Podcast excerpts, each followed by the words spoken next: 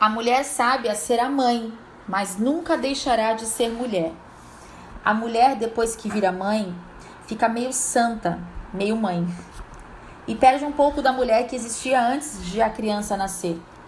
Porém, é bom nunca esquecer que você, mesmo sendo mãe, continua sendo mulher. Essa afirmação parece óbvia, mas é pena que ainda existam muitas mulheres que tenham se esquecido disso. Com o nascimento do herdeiro, o marido perde o colo dela, o qual antes era só dele. Isso é natural, mas passa, porque a criança cresce e se torna mais independente a cada dia e vai conseguindo, em muitas situações, se virar sozinha. E então chega o momento de o casal voltar a namorar.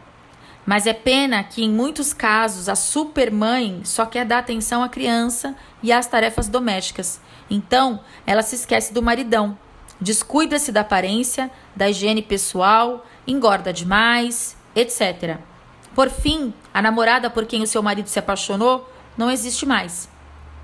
Se a mulher não atentar para isso, apesar de amá-la, ele poderá facilmente arrumar uma namoradinha fora do casamento, alguém que saiba atender às necessidades emocionais que ele precisa suprir.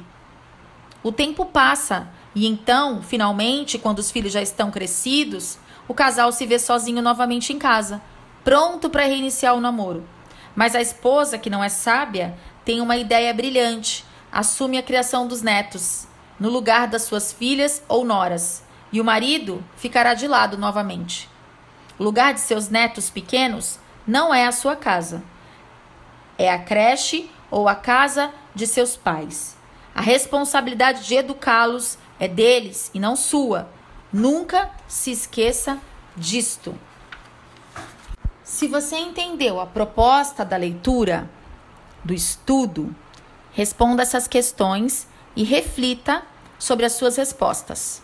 Primeira questão: por que educar os filhos é um ato de amor?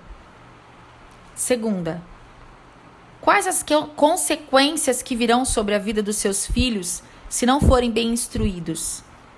Terceira, por que a participação dos pais é tão importante na vida dos filhos?